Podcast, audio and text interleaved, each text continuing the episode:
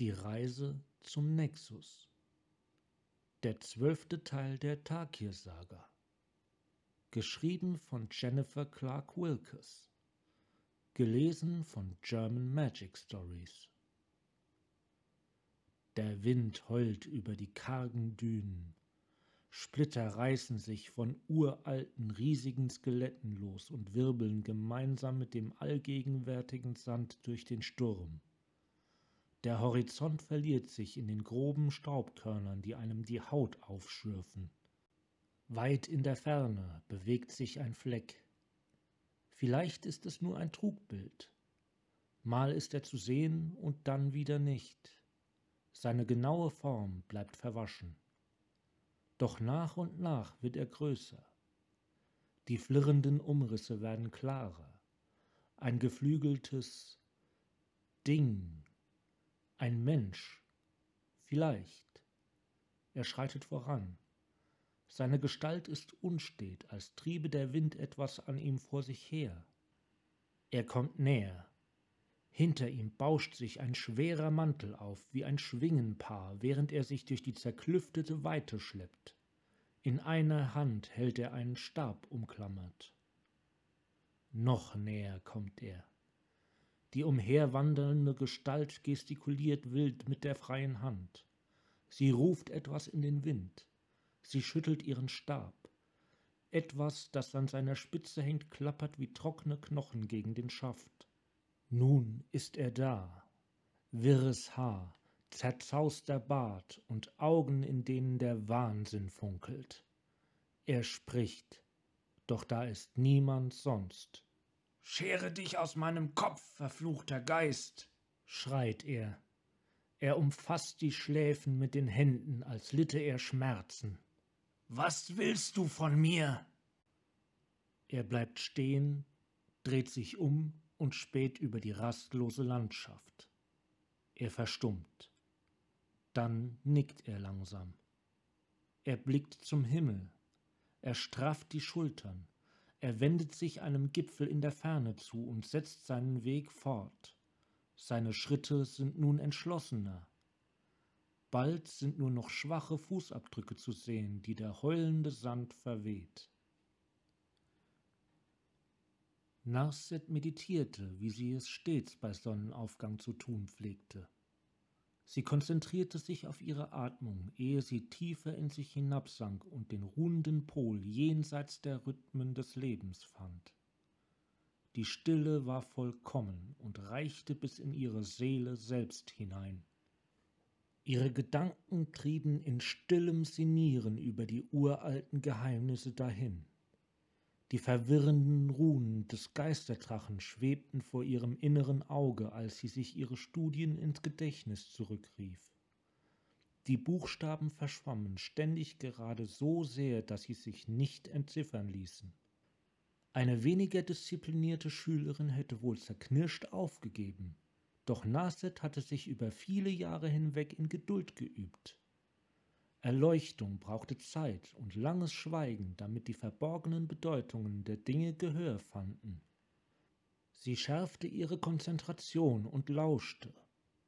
Seit vielen Monaten schon kam sie dem wahren Wesen der Runen auf diese Weise nahe, ohne es jedoch je zu erreichen. Doch an diesem Tag war es anders. In ihrer ruhigen Mitte erhaschte sie ein Flackern, den allerfeinsten Hauch eines Wortes. Heile. Sie verspürte einen plötzlichen Drang, wie ein Stoß zwischen die Schulterblätter. Dann erwachte sie aus ihrer Trance und sah dabei zu, wie die Dämmerung die Bergspitze küsste. Aus den Wolken über dem Gipfel brach eine atemberaubende Gestalt hervor. Ein Kirin, ein Schicksalsbote.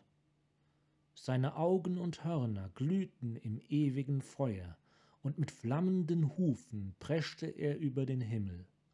Das magische Wesen hielt inne und neigte den Kopf in ihre Richtung. Sein Blick traf auf den ihren. Naset nickte. Dann bäumte sich der Kirin tänzelnd auf und galoppierte in Richtung Nordosten davon. Naset stand auf. Sie hatte verstanden. Takir hatte gesprochen durch die verborgenen Worte Ugins und das Erscheinen seines Boten. Dort, irgendwo auf der feurigen Spur des Kirin, entschied sich das Schicksal dieser Welt. Sie würde jemanden bestimmen müssen, der sich in ihrer Abwesenheit um die Belange des Clans kümmerte. Doch eine solche Wanderung auf der Suche nach Weisheit war die Berufung eines jeden Jeskai. Lächelnd hob sie ihren Stab auf. Sarkan war fast am Berg angelangt. Auf seinem Gipfel erkannte er wuchtige Gebäude und Banner, die im kalten Wind flatterten. Ein gewaltiger Wasserfall ergoss sich über ein Wasserrad in der Nähe der Bergspitze, und über die tiefen Schluchten, die sie umgaben, spannten sich einem Spinnennetz gleich zahllose Seilbrücken. Warum führst du mich hierher? brüllte er dem Himmel entgegen. Seine Stimme antwortete ihm. Hierher, heile, Noch eine List? Noch eine Lüge? Werden meine Knochen sich zu denen des Drachen gesellen, unerfüllt und zerschmettert? Sarkan raufte sich die Haare und bleckte die Zähne. Er rammte den Schaft seines Stabes in den Berghang. Murmelnd sank er auf die Knie. Von oben erklang eine Stimme. Müder Wanderer, sucht ihr Frieden? Sarkan warf den Kopf hin und her, als würde er Wasser von sich abschütteln. Dann schaute er langsam nach oben. Dort stand eine zierliche, in safrangelbe Roben gehüllte Frau, leichtfüßig auf einem mannshohen Felsen. Auf ihrer Stirn leuchtete eine Insignie, die wie ein Auge aussah. Ist das echt? knurrte Sarkan. Oder spielen mir nach meinen Ohren jetzt auch noch meine Augen einen Streich? Die Frau sprang von dem Felsen herunter und landete behende auf den Zehenspitzen. Langsam kam sie näher und streckte dabei eine Hand aus. Mich gibt es. Sarkan schreckte zurück, doch als ihre Finger ihm über die Stirn strichen, verharrte er vollkommen reglos. Entschlossen legte sie die Hand auf sein versenktes Fleisch. Sie war kühl und trocken. Die Frau ließ die Hand dort ruhen und blickte Sarkan in die Augen. Ich sehe einen anderen bei euch, um euch herum, wie der Widerhall eines Schatten. Sie trat zurück und brach so das Band zwischen ihnen. Sarkan erhob sich, auf seinen Stab gestützt. Hört ihr es auch? Eine Stimme in eurem Inneren? Einen Gedanken, der nicht der eure ist? Sein Erstaunen glättete ihm die Stirn, und sein Blick richtete sich auf das ruhige Gesicht vor ihm. Sie alle sagen, ich sei verrückt. Niemand sonst hört es. Das endlose Flüstern. Keinen Augenblick des Friedens hat man. Woher kennt ihr diese Stimme? Ich habe sie nur in eurer Aura gespürt. Ein Nachhall im Wind, ein Gedanke, ein Bild. Euer Kommen wurde prophezeit, Wanderer. Ich bin Narset. Ich wandle hier unter anderen, die nach Erleuchtung streben. Ich führe meinen Clan einem höheren Ziel entgegen. Sarkan nickte. Die Jeskai? Ich hörte von diesen Weisen der Gipfel, doch traf ich nie einen im Kampf. Unser Clan hielt sie für schwach, weil sie nach irgendeiner unsichtbaren Wahrheit suchten. Der wahrhaft Starke enthüllt seine Macht erst dann, wenn sie gebraucht wird. Narset wirbelte herum und hieb in einer kurzen, stechenden Bewegung drei Finger gegen den Felsen. Der Stein brach sauber in zwei Hälften, wie ein Ei, aus dem gerade ein Küken geschlüpft war. Obwohl schon viele versucht haben, sie zu brandschatzen, stehen unsere Felsenburgen immer noch. Sie drehte sich wieder in seine Richtung. Sagt mir euren Namen, Wanderer. Lasst mich eure Geschichte hören. Seit dem Auge von Ugin hatte Sarkan kaum mit anderen gesprochen, und wenn, dann nur schmerzlich kurz. Er reihte nun Worte zu kurzen Ketten aneinander, hielt inne und verfiel in halbvergessene Lieder und Kinderreime. Manchmal verstummte er einfach und starrte lange Zeit ins Leere. Doch quälend langsam brachte er eine Erzählung über seine Reisen zustande, seit er Nicole Bolas Reich der Meditation verlassen hatte, über die Stimme, die ständig zu ihm sprach, ihn immer weiter antrieb, bis er schließlich zurück nach Thrakir geflohen war, über den Weg, diese Welt zu heilen, diese Welt, die einst seine Heimat gewesen war und nun seine große Aufgabe. Narset hörte zu. Ab und an stellte sie Fragen, wobei sie Sarkan nie unterbrach, sondern eines seiner gepeinigten Pausen abwartete. Als er darüber sprach, durch die Welten zu wandern, weiteten sich kurz ihre Augen. Doch dann nickte sie in sich hinein, als hätte sie etwas Kostbares entdeckt. Sie fragte nach dem schartigen Stein, der an seinem Stab hing. Sie betrachtete all die seltsamen Zeichen, die die Oberfläche bedeckten. Solche Symbole habe ich schon einmal gesehen, murmelte sie. Sie sind uralt. Nur in den geheimsten Legenden finden sie Erwähnung.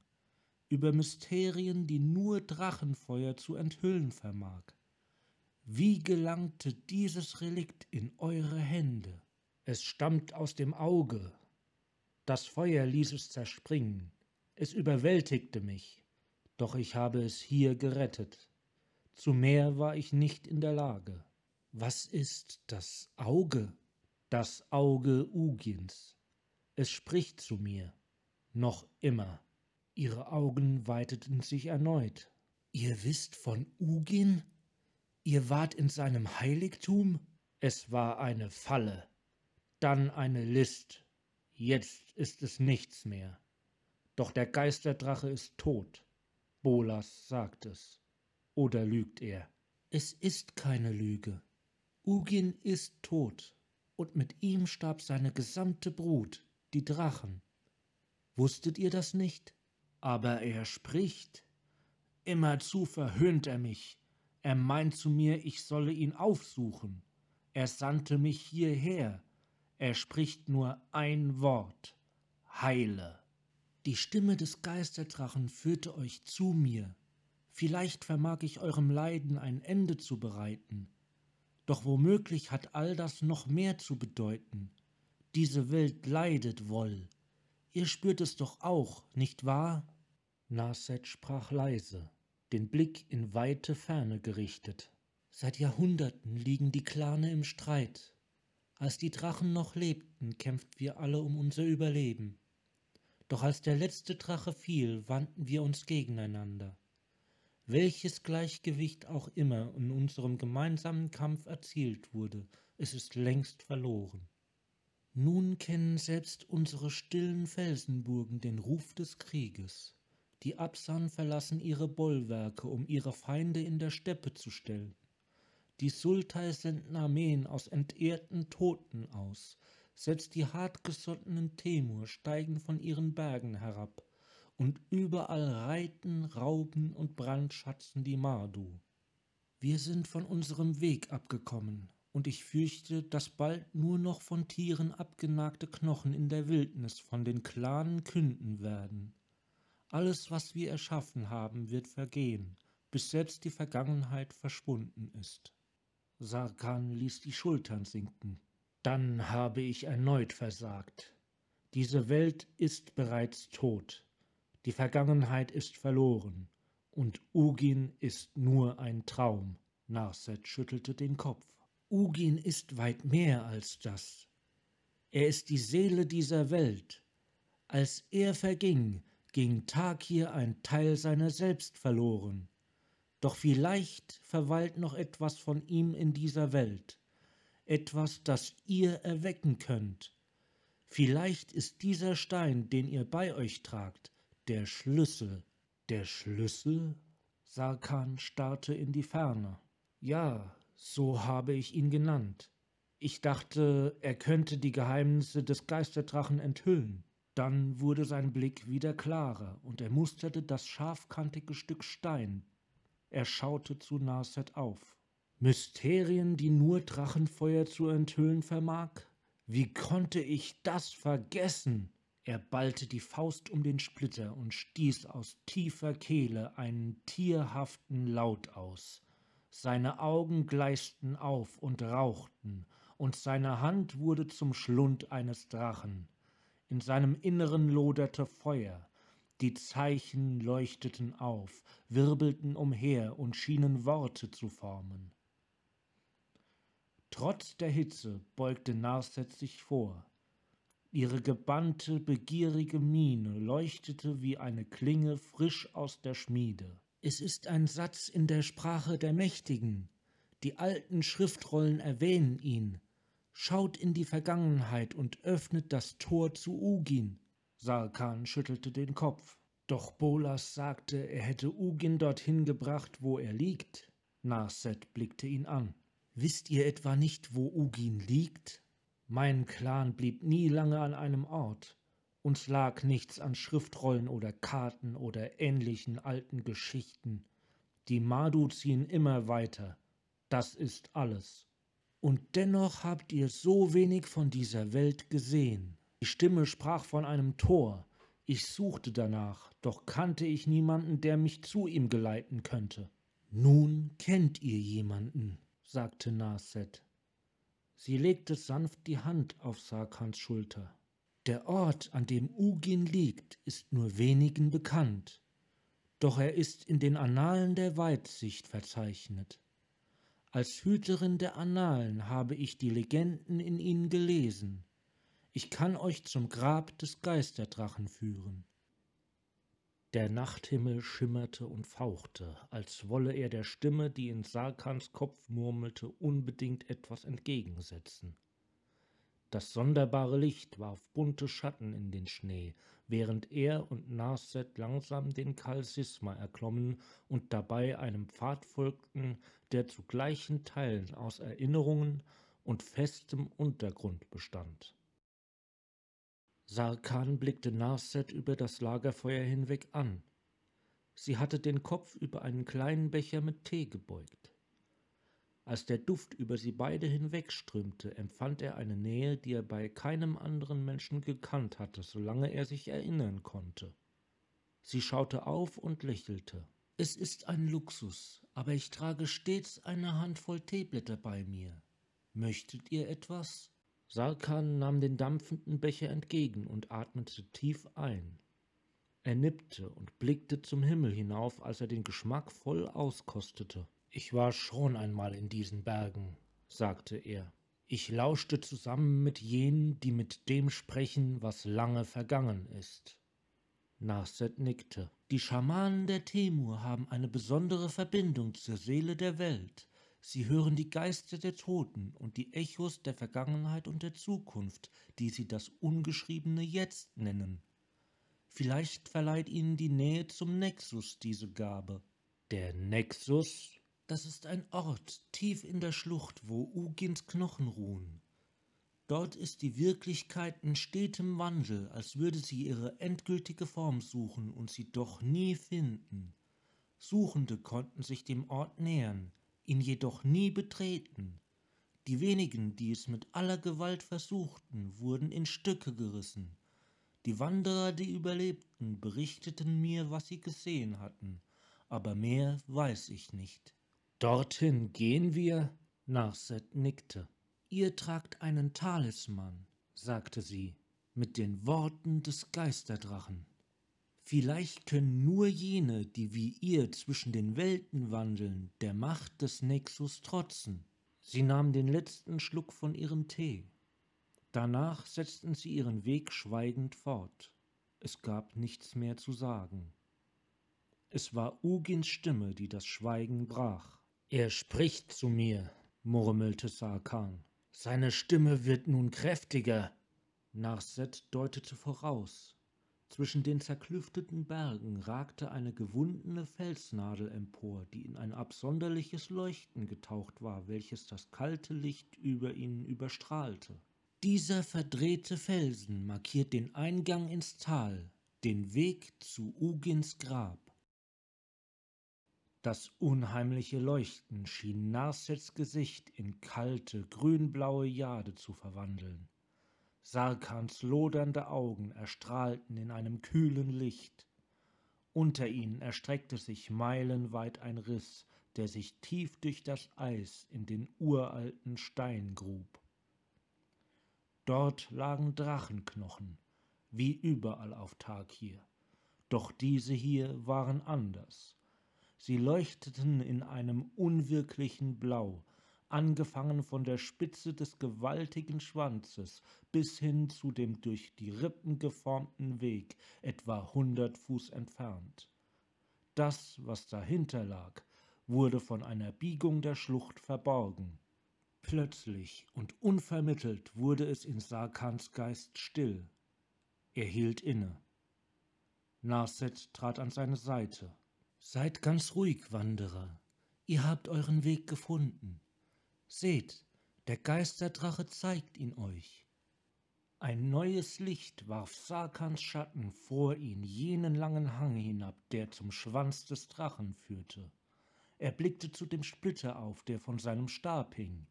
Die Zeichen, die seine Oberfläche bedeckten, pulsierten in einem warmen gelbroten Licht. Dann, mit einem bestialischen Schrei, sprang ein stämmiger Ork von dem Felsengrat hinter ihn. Hab ich dich, Verräter! brüllte Zurgo, während er sein Schwert schwang. Narset wirbelte herum, zu schnell für Sarkans Auge. Sie riß den Stab nach oben und der mörderische Hieb würde so je gebremst, als wäre er auf Stein getroffen. Zurgo heulte auf und setzte zu einem gewaltigen Schlag ein, der ein Loxodon niedergestreckt hätte. Narset hob die flache Hand, als wolle sie ein trotziges Kind besänftigen. Die Faust des Orks prallte dagegen und er heulte erneut auf, als ihm die Knöchel zersplitterten. Geht jetzt, Narsets Stimme war drängend atemlos. Ich spüre die Macht des Nexus selbst von hier aus. Sie scheint stärker als je zuvor. Ich werde euren Weg schützen. Ich kann nicht zulassen, dass ihr meine Kämpfe für mich austragt. Narsets Augen blitzten. Das müsst ihr. Es ist der rechte Augenblick. Welches Schicksal Ugin euch auch immer zugedacht hat, dies ist die Zeit, sich ihm zu stellen. Qual und Scham spiegelten sich in Sarkans Gesicht. Doch dann drehte er sich um und rannte den Pfad hinunter. Der schneebedeckte Stein war rutschig und bei jedem Schritt drohte er zu straucheln. Er erreichte die leuchtende Schwanzspitze. Er konnte um den gewundenen Stein herum zu den gewölbten Rippen blicken, die einen leuchtenden Durchgang bildeten. Druckwellen durchfuhren ihn und die Landschaft erbebte in ihrem Rhythmus. Er spürte, wie die Macht des Schicksals ihn anzog und unerbittlich vorwärts trieb. Er blickte zurück zu jedem Grad, wo Narset und Zurgo miteinander rangen. Sie schien seinen Blick zu erwidern, gar zu lächeln, als ihr zierlicher Stab zu einem tödlichen Schlag herabfuhr. Zurgo war besiegt. Sarkan konnte es sehen. Doch dann bewegte sich der gewaltige Ork mit unerwarteter Behendigkeit und wehrte den Schlag ab. Er holte mit seinem Schwert aus. Ein Regen von Blut. Narset rührte sich nicht. Beinahe schien es, als würde sie wieder meditieren. Doch dann sank sie, einer niedergesetzten Blume gleich, zu Boden. Sie wandte ihren Kopf zu Sarkan um. Er hörte sie rufen. Geht! Sarkans Welt wurde rot. Zorn und Trauer und Rache kämpften um eine Stimme und zwangen ihn so zum Schweigen. Er stolperte und taumelte den Abhang hinauf, zurück dorthin, wo Zurgo wartete und sich am Blut seiner Gefährtin weidete. Zurgo, du Ungeheuer, ich werde meine Rache bekommen, schrie Sarkan. Doch der Splitter des Auges gleiste auf. Die Welt um ihn herum hob zu einer kreischenden Klage an. Das Land zersprang. Er musste sich abwenden und seine Verzweiflung herausschreien, als Feuer von seinen Händen loderte.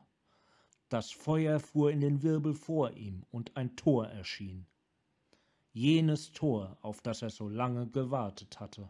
Ja, ja. Sarkan drehte sich um und blickte von Zurgo zum zusammengesackten Leib Narsets und dann zurück zu dem Tor. Ja, ja, ja.